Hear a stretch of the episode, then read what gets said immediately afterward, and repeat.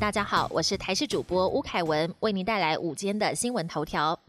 台风估周三形成，共伴效应恐至暴雨。受到东北风影响，基隆北海岸东北部地区及大台北地区有雨，桃园以北及东南部地区也有局部短暂雨。连日降雨，山区要慎防坍方、落石及溪水暴涨，低洼地区也要慎防淹水。气象专家表示，目前有个热带扰动在菲律宾东方海面酝酿发展中，周三至周五与东北风的共伴效应导致水汽增多，到时候北北部、东半部局部地区雨势会较大。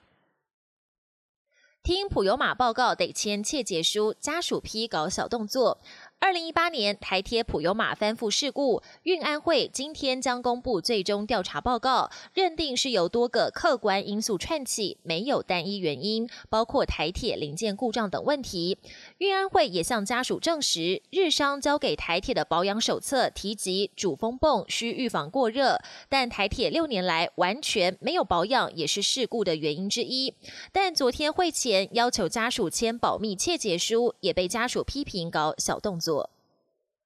流感疫苗缺，专家点名李炳颖要为顺时钟负责。台湾公费流感疫苗数量不足，中央流行疫情指挥中心十六号紧急宣布暂缓无慢性病的五十到六十四岁族群施打，引发民众抱怨。流感疫苗之乱，有专家直接点名，这次流感疫苗乱象明显是卫福部传染病防治咨询会预防接种组失职，主责的召集人李炳颖必须负最大责任。另外，北半球流感季来临，各国面临新冠肺炎与流感双重挑战。前疾管局长苏益仁提醒，边境及医疗院所检验和诊断流程都需要调整，贝妥可同时检验流感及新冠肺炎的快筛试剂也很重要。川普连跑三周竞选造势，批拜登家族贪腐。距离美国总统大选正式投票只剩十六天，总统川普在许多民调落后，非常紧张。这两天连跑三个州竞选造势，希望拉抬选情，并且针对频频遭到攻击、防疫不利，川普还是自圆其说，认为疫情正在往好的方向发展，呼吁民众不用担心。而之前曾经染疫的川普贴身幕僚希克斯以及白宫发言人麦肯内尼已经痊愈，解除隔离，回到白宫。两个人上班还是没有戴口罩，让美国传染病权威佛气博士直摇头，认为川普之前染疫根本是在意料之中，刚好而已。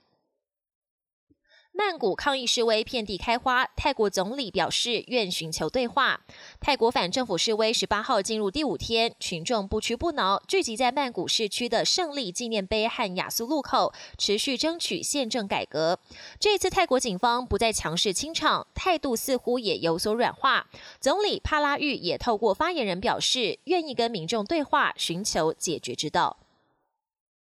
上任首出访，日本首相菅义伟将与越南总理会谈。日本首相菅义伟十八号展开上任后首次外国出访行程。菅义伟搭乘的专机十八号傍晚抵达越南河内，今天将跟越南总理阮春福会面。结束越南访问之后，菅义伟将飞往印尼，而他上任之后的首度出访，目的是在强化日本与东协国家的关系，特别是在安全合作方面，日本将继续拉拢东协国家加入印太战略框架。